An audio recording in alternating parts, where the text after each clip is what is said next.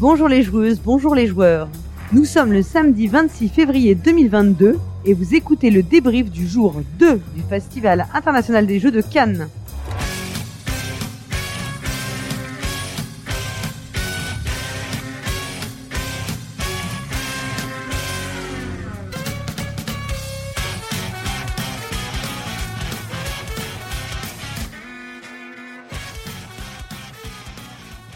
Je suis Paul Gara et je suis accompagné d'une compagnie exceptionnelle et talentueuse pour faire ce débrief.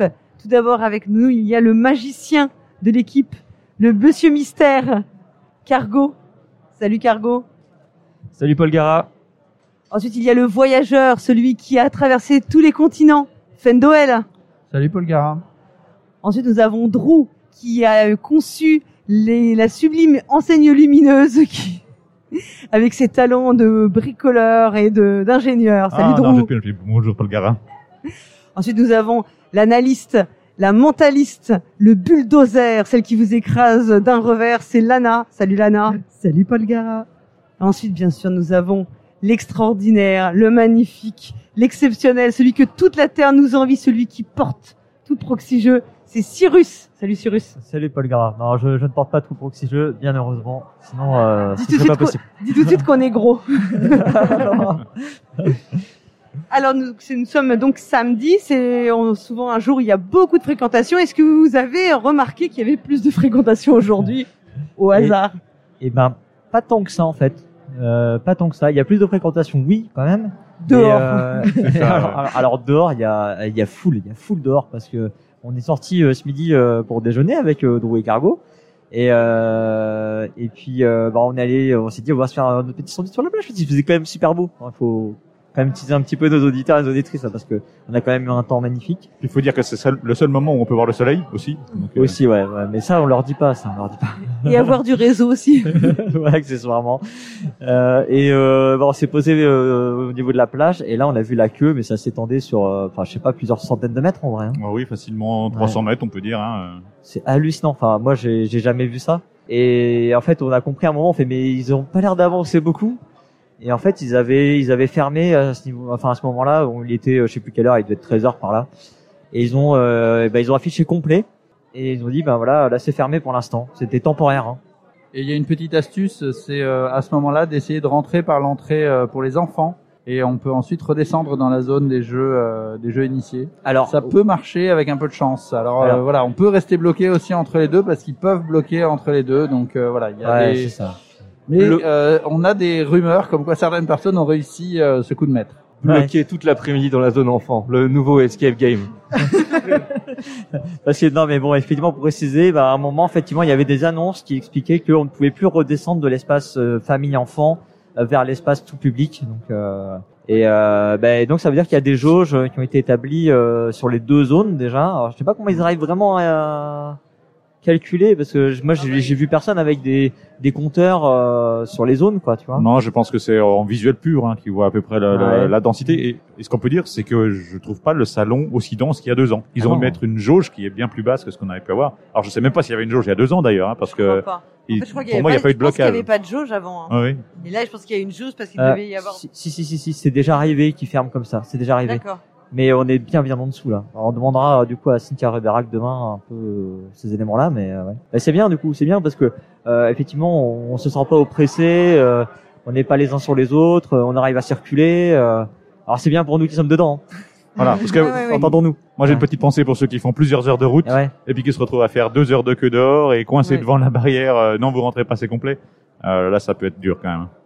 Euh, on remarque aussi qu'il y a de, de l'aération qui est quand même bien plus euh, bien plus présente, donc il fait un petit peu moins chaud. Donc faut pas hésiter à prendre sa petite laine, euh, voilà. Ouais, c'est vrai, c'est vrai. Alors ça, c'est arrivé euh, hier dans l'après-midi où ils ont commencé, où il faisait bien chaud, ils ont ouvert toutes les portes, il y a eu un courant d'air frais d'un seul coup, mais euh, le premier jour et hier matin, ils n'avaient pas ouvert. hein. Ouais, on est passé devant le stand de haut plat, euh, donc les- des jeux au plat, et eux, euh, je pense que j'espère qu'ils avaient prévu ce qu'il fallait parce qu'ils sont vraiment devant la porte et il fait vraiment frais. Hein. Euh, je déconne pas, il faut vraiment frais sur le des trucs on- auxquels on s'attend pas parce que en général tout le monde est en t-shirt. Euh, en général, pour les démonstrateurs, on prévoit des t-shirts à l'effigie des euh, euh, des éditeurs et pas des pas des polaires quoi. donc euh, ouais non c'est euh, s'adapte. Donc euh, après ces considérations euh, logistiques d'organisation du festival et de déroulement, ben on a continué nous de notre côté nos, nos interviews, six nouvelles in- interviews qui seront diffusées euh, bah, prochainement. Et c'est donc euh, Drew et Cargo qui ont officié ce matin. Qui avez-vous reçu, messieurs? Alors ce matin, on a commencé par recevoir les Ludogîtes de France, donc un site internet qui recense euh, plusieurs gîtes, une association. Ensuite, on a reçu Jonathan Lemoine euh, de chez Pimipol, qui est une société qui fait des, euh, qui est une boutique en ligne qui fait des inserts en 3D. C'était, euh, on avait affaire à un passionné, on a parlé un peu technique, c'était passionnant. Et on a clôturé les interviews de cette matinée par euh, Mathieu Bossu, donc euh, auteur de Animix Park et Almadi. Cet après-midi, avec BenoFX, nous avons euh, reçu euh, un heureux euh, gagnant, puisqu'on avait Cédric Lefebvre qui a euh, obtenu euh, l'Asdor initié avec Living Forest, en, il est représentant des ludonautes. Euh, ensuite, nous avons reçu Gérald de Catio, qui est un auteur de jeu que vous on avait découvert il y a deux ans justement sur le salon avec Master World et qui a aussi euh, sorti récemment Stella chez Libellude. Et nous avons terminé avec Studio H représenté par Thibaut et on, bah, là on a discuté euh, bah, là, pour le coup pas de cette année il n'avait pas il n'avait pas remporté comme il y a deux ans avec Oriflamme on avait parlé justement de la continuité euh, d'Oriflamme enfin de la gamme également d'Oltré de et de toutes leurs nouveautés à venir donc ça c'était pour nos pour les interviews et donc maintenant on va passer au débrief de la journée avec nos, nos jeux phares donc, on va commencer par euh, Fendoel C'est moi? Oui Ah mince. toi Ok, il paraît que cet après-midi tu étais alors dit-on est-ce qu'on doit dire en Avignon ou à Avignon? Où étais-tu cet après-midi? Ah bah, on était en Avignon, effectivement, euh, c'est ce qu'il faut dire. Donc euh, Avignon, c'est un petit jeu euh, de cartes euh, qui se tient dans une petite pochette extrêmement fine. Donc c'est un jeu à deux. Euh, c'est un jeu qui a une durée de vraiment euh, très très courte, très ramassée, quelque chose comme 15 minutes. C'est un jeu qui avait été mis en avant par euh, Simon du Passe-Temps euh, avant qu'il soit traduit. Et là il va arriver euh, a priori le mois le mois prochain en mars. Si j'ai bien compris 22 mars il arrivera en boutique. C'est un petit jeu de tir à la corde. Alors Avignon pourquoi Avignon? Déjà en fait bah, on sait que historiquement à une époque il y avait un pape à Avignon et il y avait un pape à Rome et donc bah voilà là, on représente chacun chaque joueur et chaque joueuse représente un pape et va attirer à lui des fidèles et donc on va pouvoir déclencher deux pouvoirs euh, euh, parmi euh, donc un lot de cinq pouvoirs. C'est assez stratégique, un aspect euh, tir à la corde. Euh, chaque euh, donc nous on a des pouvoirs, les, les personnages qu'on a qu'on attire vers nous, eux, eux ont même des pouvoirs qu'on va pouvoir déclencher.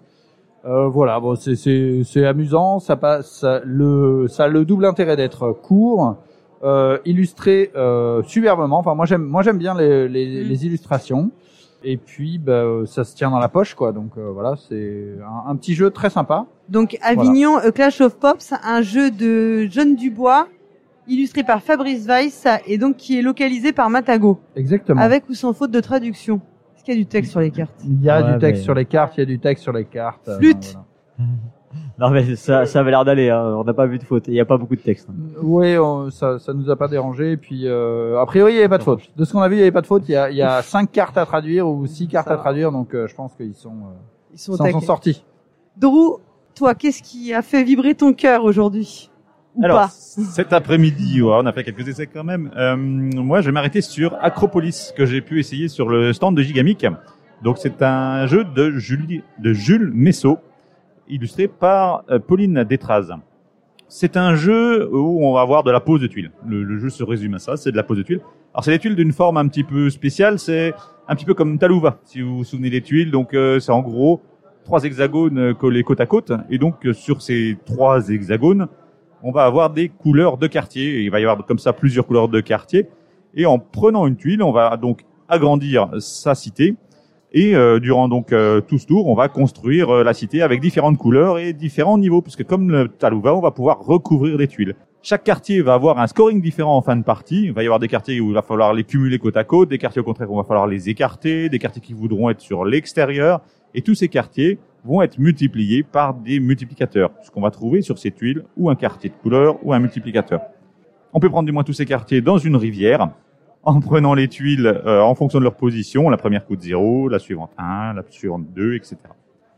C'est un jeu efficace. C'est, ça révolutionne pas le style, mais ça tourne très bien. Euh, ça peut marcher en famille, ça peut marcher avec des experts. On peut se creuser un petit peu la tête pour essayer de- d'optimiser les points. C'est quelque chose qui m'a plu, c'est frais et ça dure. euh, la partie va durer une vingtaine de minutes, 20-25 minutes. Juste pour faire le contrepoint, moi j'ai pas du tout aimé. C'est un système de draft, c'est-à-dire que le joueur avant toi et le joueur après toi euh, va va, va prendre chacun des, des, des tuiles et donc si le joueur avant toi bah, euh, euh, ne enfin si tu as d'autres joueurs qui ne font pas du contre-draft pour essayer de bloquer les autres joueurs bah tu peux te retrouver euh, si les joueurs ne sont pas de niveau équivalent à ce que bah il y, en a un qui laisse complètement passer qui c'est une, une- un panier percé c'est très énervant voilà je, Ah là là, je, je suis très déçu d'avoir perdu Alors là, ça sent le problème, c'est peut-être les joueurs, euh, joueuses, et peut-être Oui, pas le jeu. bien sûr bien C'est sûr parce que je lui ai piqué ses multi- multiplicateurs bleus, alors il était pas content. voilà, exactement. Ça m'a énervé. Bon. Bon, voilà. En Je tout cas, tenais à le dire. On comprend que toi, Drew, ça t'a plutôt plu. Ouais, mais c'est certain qu'il faut faire attention à ce qui se passe autour de la table, notamment si on fait une stratégie qui est identique à son voisin qui est avant nous, bah c'est mort parce qu'il va nous prendre les tuiles avant. Donc voilà, faut regarder ce qui se passe un petit peu autour. Mais c'est effectivement quelque chose qui m'a plu et donc c'est quelque chose qui sortira au mois de juin. Ce Ouais. n'est pas encore disponible. Ce qui est intéressant, c'est que c'est un développement euh, vraiment de Gigamix, ce n'est pas une localisation. Donc on l'a dit, Acropolis, Jules Messo, un jeu de Jules Messo, donc chez Gigamix, euh, illustré par Pauline Détrace. Et on voit que c'est plutôt familial puisque c'est 8 ans, à partir de 8 ans pour des durées de 30 minutes. Et aussi Acropolis 2 à 4 joueuses. Alors on continue avec Lana qui a... euh, Mais tu as triché Lana J'ai triché, oui, j'ai essayé un jeu hors salon. Mais je tenais à vous en parler parce qu'il est présenté quand même et je pense qu'il est, qu'il est attendu par pas mal de monde. C'est Terraforming Mars, euh, Expédition Ares. C'est un jeu donc euh, chez Intrafin pour 1 à 4 joueurs euh, qui a été réalisé par, euh, par les, le fan club euh, de, de Jacob Frixielvius qui l'a validé. Euh, Mais c'est pas directement euh, Jacob qui l'a fait. Euh, il y a toute une équipe également des- d'illustrateurs. Donc un gros jeu, celui-là va pas tenir dans la poche. Et c'est un mix de terraforming et de Race for the Galaxy. On a en effet une phase de programmation euh, à la race. Et toutes les phases choisies sont jouées par tous les joueurs et ceux qui les ont sélectionnés vont avoir des bonus. Donc vra- vraiment le même principe. On a un tout petit plateau et là on va placer que les océans. Euh, pas, pas de forêt, pas de ville. On a toujours des cartes rouges, des cartes bleues, des cartes vertes, et elles se rapportent vraiment à celles du, du jeu originel. Je crois même que les, les noms des cartes sont, sont identiques.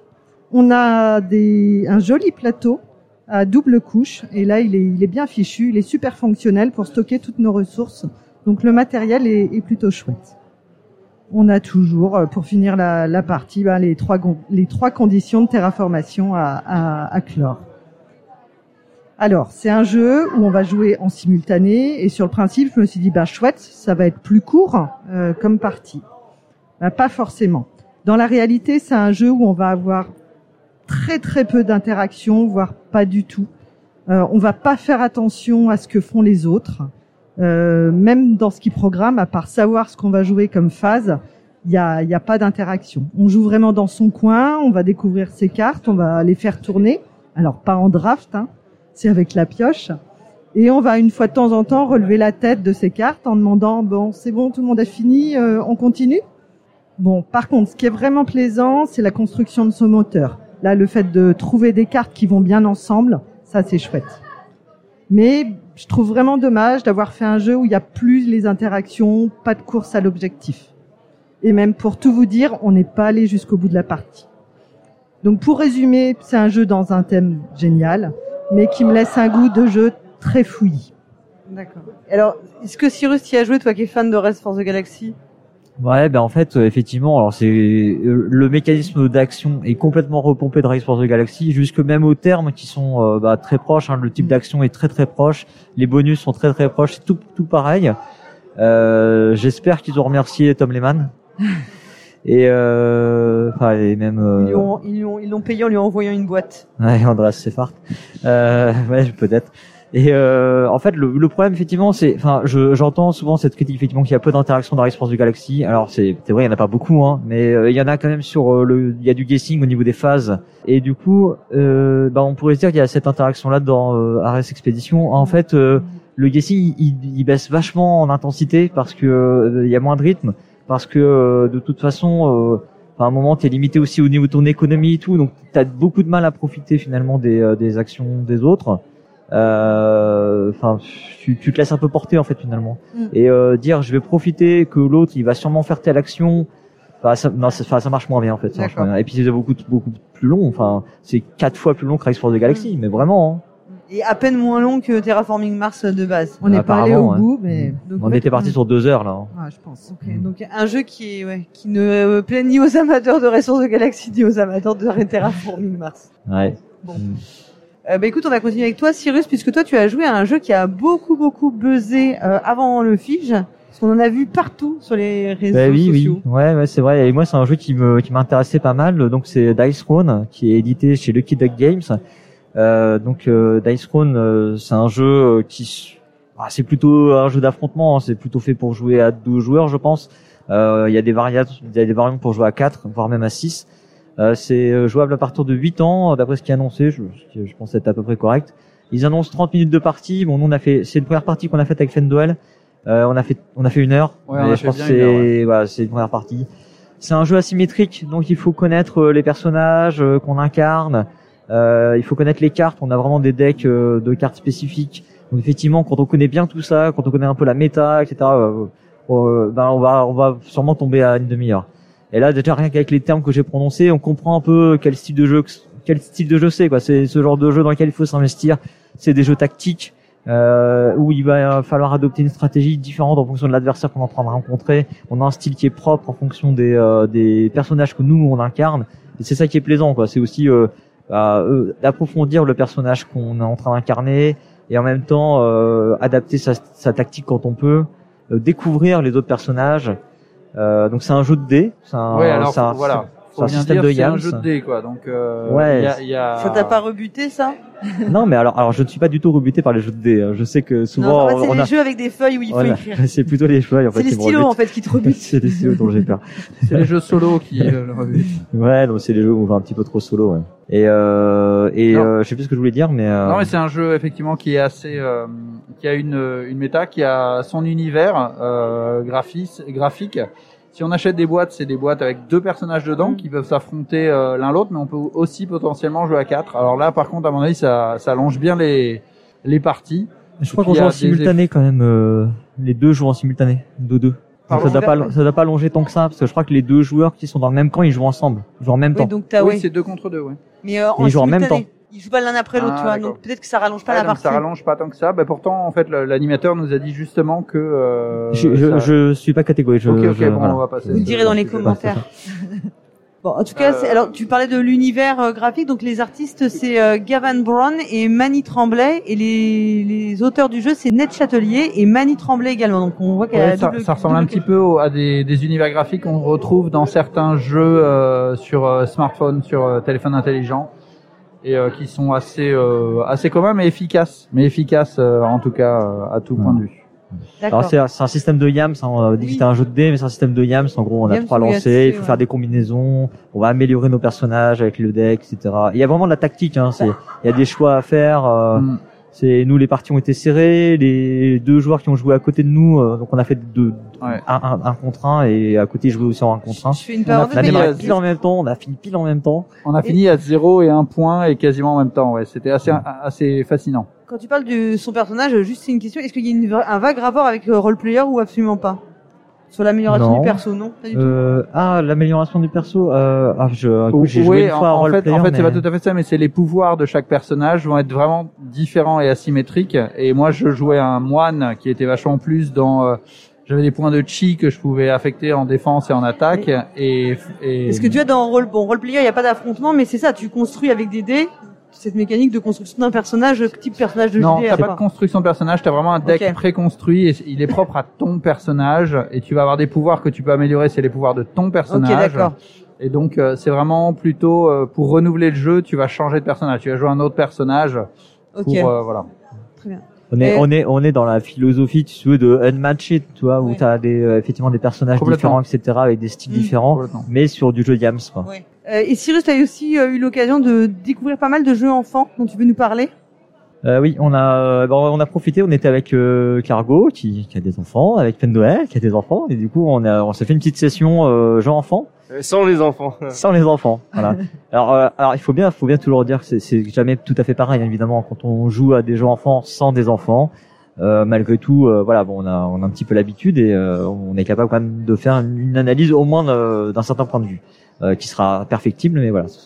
Donc on a essayé Pimpon, euh, le fameux euh, troisième euh, de la liste des sélectionnés euh, dans la catégorie enfant de l'As d'or. Alors Pimpon, euh, effectivement, c'est un jeu qui est vraiment un jeu de transition de ce qu'on appelle le jeu symbolique, c'est-à-dire le, jeu vraiment le jeu joué, hein, et vers le jeu de société. Euh, donc euh, moi, sa nomination, je la comprends, enfin en tant que critique analyse euh, euh, externe, je la comprends comme euh, regardez, voici une bonne alternative au verger. Voilà, c'est un jeu d'introduction vers les, les jeux de société. Euh, c'est du coup c'est une bonne alternative, c'est assez chouette. Effectivement, il y a une vraie une vraie cinématique, je, je sais plus comment le dire, euh, je suis fatigué. Euh, Il y a une vraie, toi, il y a une scène qui se met en place. Euh, t'avances- scénographie. Scénographie, ouais. T'as vraiment ce côté-là euh, avec le, le, le camion de pompier qui avance, etc. T'as vraiment envie, même nous en, en tant qu'adultes, à faire les crétins, à dire pimpon, pimpon, tu vois. Ah, Il y a Et, la euh, maison qui brûle et tout. Il y a la maison qui brûle. Alors, on l'a pas chanté, mais euh, voilà. Donc je, je pense que c'est vraiment ça. Donc euh, si vous cherchez une alternative au verger, et ben effectivement, je vous le dis, pimpon, ouais, c'est c'est chouette.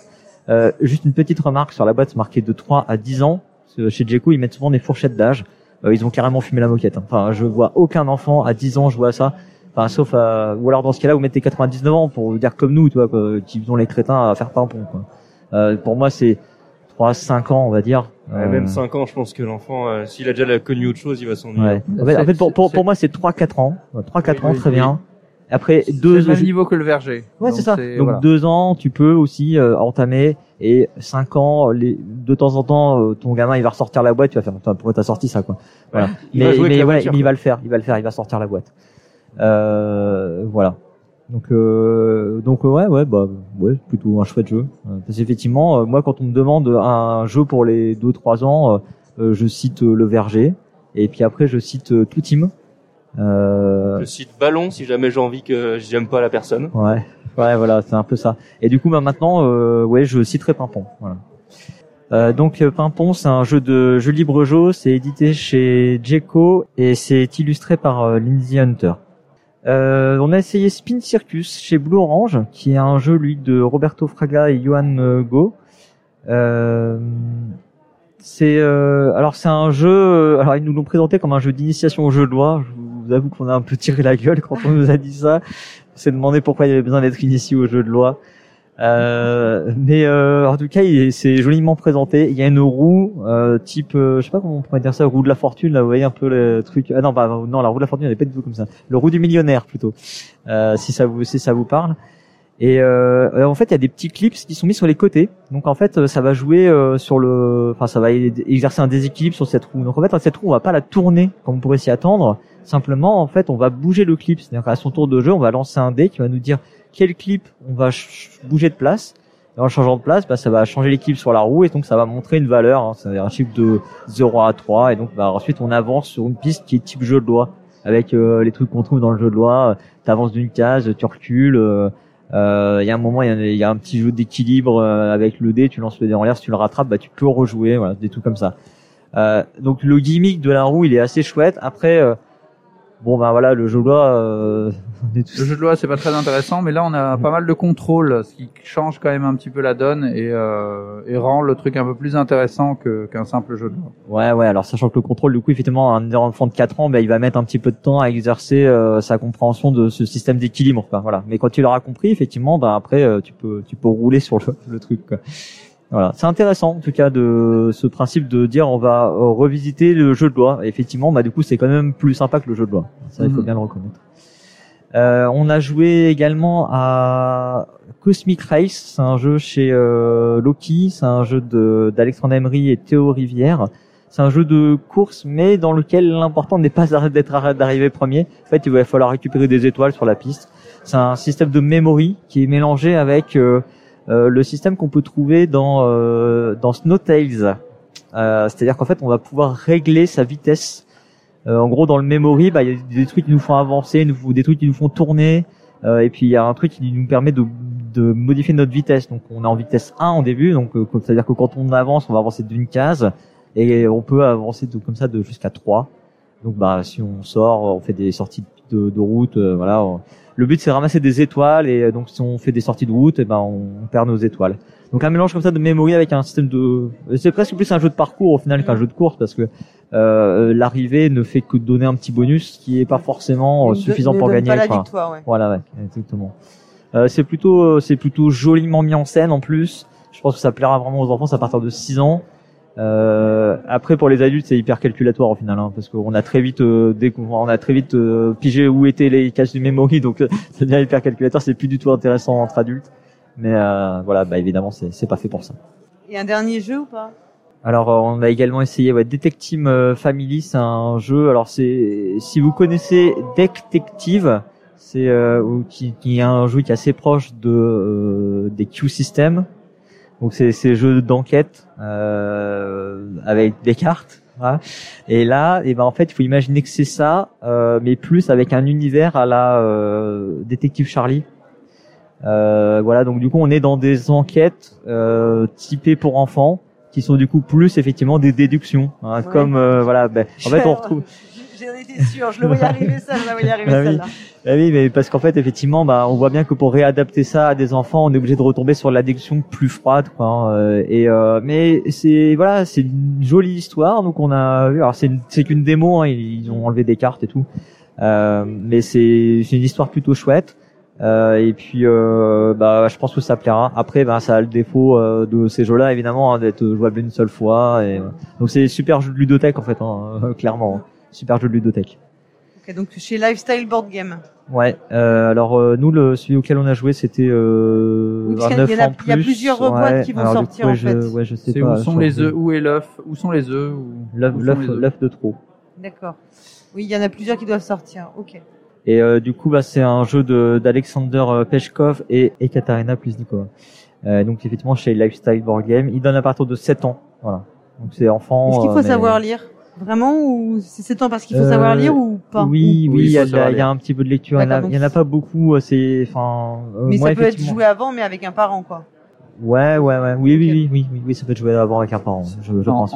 ouais. Et, et le niveau de déduction est quand même. Euh, Bah, tu vas- je, je sais pas, je me rends pas compte pour un enfant de 7 ans, mais à mon avis, euh, Non, mais alors, c'est très dur à, à- vraiment. Je pense Il que ça, c'est un truc que tu peux pas dire. à évaluer. Ouais, ouais. Non, mais accompagner, oui, un enfant de 7 ans tout seul, il va, il, il va sûrement se planter sur les, sur des trucs, des questions, quoi. Il fera juste pas le perfect avec un, un parent, il va, il va faire le perfect en gros, quoi. Tu vois. Mm. C'est un petit peu ça le truc.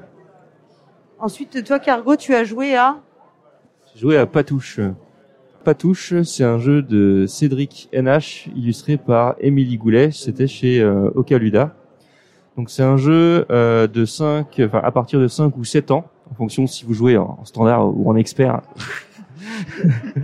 Alors c'est un jeu qui se base euh, sur un système euh, de Yahtzee, on a 3D ouais, et puis on peut, euh, à chaque fois qu'on conserve un dé, on peut faire jusqu'à 3 lancers. Et le but, ça va être euh, de, de, de constituer un troupeau de moutons. Et celui qui a la fin de la partie, celui qui a le plus de moutons, il gagne. Le truc, c'est que les moutons, ils sont chassés par les loups. Et le seul moyen de se protéger des loups, c'est de constituer des euh, chiens qui vont garder les moutons. Et, et donc, euh, on peut envoyer le loup chez les voisins euh, en sélectionnant les bondés pour que ça lui, pour que ça lui chasse euh, ces moutons qui ne sont pas protégés.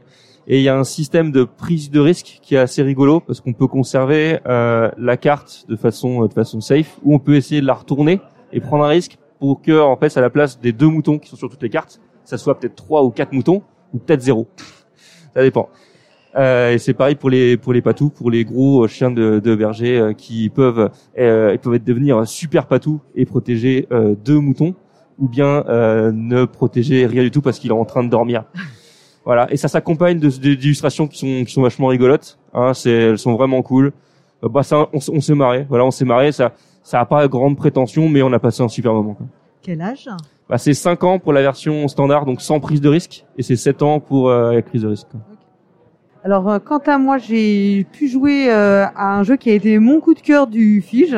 Et euh, je pense qu'il a beaucoup plu aussi à quelqu'un d'autre de l'équipe. Ce sera peut-être pas son coup de cœur, mais euh, qui sait Il est partagé. Voilà, il est partagé. C'est Mille Fiori, euh, un jeu chez Schmitt, euh, d'un auteur ben, pro- très prometteur, débutant très prometteur, puisque c'est Rainer Knizia. Je sais pas si ça, vous en avez déjà entendu parler. Et illustré par Stéphane Lorenz. Alors, euh, Mille Fiori, c'est un jeu, en gros, c'est du Azul en un peu plus compliqué, avec de la pose de tuiles, mais cette fois-ci, c'est des losanges qui seront euh, translucides, puisqu'on va, euh, ça se passe à, à Venise, dans le monde des souffleurs de verre, en gros. Et donc, on va faire du Azul, mais dans un dans un plateau qui va nous proposer plein de petits mini-jeux. Donc, on va avoir euh, le port qui va, on va poser nos tuiles et selon, ça va nous faire scorer d'une certaine manière. Donc, ça va être euh, en colonne et en ligne. On va avoir le, le- les marchés où on va scorer en pyramide. On va avoir des endroits où on va scorer en faisant bah, d'autres de nouveaux losanges. Et puis euh, on a une, un endroit où on peut faire une suite. Voilà. Et à chaque fois on cumule nos points, sauf si un adversaire vient se placer, nous arrête et recommence une nouvelle suite, etc., etc. Le gros twist du jeu, c'est qu'en fait on se place. Comment C'est que c'est un jeu de draft. Donc on va se passer des cartes. Sur chaque carte est indiqué l'endroit où on peut placer notre tuile. Donc on doit prendre la carte en fonction de là où on veut placer notre tuile. Donc, ok, on va faire ça. Mais le, donc ça, c'est le premier twist du jeu. Et le second, c'est que c'est un jeu de draft dans lequel on peut rejouer. Si on arrive, un peu comme dans ce Azul Pavillon d'été, on a un moyen d'aller récupérer, bah, finalement, de poser une nouvelle tuile. Euh, dans Azul Pavillon d'été, on pouvait poser, si on entourait quelque chose, on pouvait aller chercher une tuile sur un plateau annexe. Là, en fait, on va rejouer. Alors, vous allez me dire, mais comment on rejoue dans du draft? Eh ben, on va aller chercher une carte dans une réserve. Et on peut comboter. C'est-à-dire qu'en fait, si on est hyper fort, on peut aller rejouer, je rejoue, et puis je rejoue encore, et je rejoue. Et puis si je marque tel point, bah, si je suis le premier à avoir les quatre symboles du marché, je vais marquer 20 points. Alors en fait, c'est un jeu, on va faire des scores d'un coup, on va se mettre, on va faire 35 points d'un coup. Puis après, on va marquer 2 points. Puis après, on va faire 15 points. Puis après, on va faire 14 points. Il y a une course, franchement, il y a une course, euh, c'est un jeu, t'as l'impression, tu poses ta tuile, tu déclenches un effet, tu prends un truc, t'as un bingo, ouh, tu tu marques 10 points. C'est une espèce de, c'est un peu comme les trucs, les trucs, euh, les flippers, un peu, ça fait un peu ça, T'as la tête dans tous les, t'es dans tous les états, c'est hyper jouissif. Le sentiment de jeu, il est waouh, c'est. T'as un petit côté stratégique aussi de la position du joueur, hein, puisque Oui. même si c'est du draft, on va pas jouer en simultané. Tout à on va fait. jouer chacun notre tour, même si on a tous choisi en même temps. Et on peut se faire piquer la place qu'on avait prévue, euh, juste sous, le, juste sous notre nez. Ouais. Et en fait, c'est, ça procure des petites, t'as des petites sensations, des petites émotions incroyables. T'as des rebondissements dans la partie, Mm. on se rattrape, on se dépasse, on se pique les emplacements. Et c'est une partie très rapide, Ouais. et dès qu'elle se termine, on a juste envie de rejouer. Ouais, voilà. Donc, euh, moi, vraiment, un immense coup de cœur. C'est un jeu léger, hein. C'est de, c'est Azul plus, quoi. Enfin, Mm. vraiment. Avec, euh, je pense, euh, tu, et bien sûr, avec l'inconvénient du jeu de draft, effectivement, si tu joues avec quelqu'un qui laisse passer, euh, qui fait pas gaffe à ce qui se passe autour, bah, ça pollue un peu le jeu. Voilà. Mais c'est 40 minutes de partie à peu près, donc tu rejoues très facilement, quoi. Mm. Voilà. Je sais pas s'il y avait, euh, je pense qu'on a fait le tour de, de nos petits euh, retours du, de cette journée. Donc, chères auditrices, chers auditeurs, bah écoutez, si ce débrief vous a plu, partagez-le et puis euh, n'hésitez pas à vous rendre sur notre site pour nous laisser des commentaires, on les lira, même si on ne peut pas vous y répondre dans une autre émission. Vous pouvez aller sur notre page YouTube, vous pouvez nous, nous envoyer des messages sur Twitter, Instagram, Facebook, ce que vous voulez. On se retrouve très vite sur Proxy Jeux pour un autre débrief ou un autre format. À bientôt et surtout, Jouez bien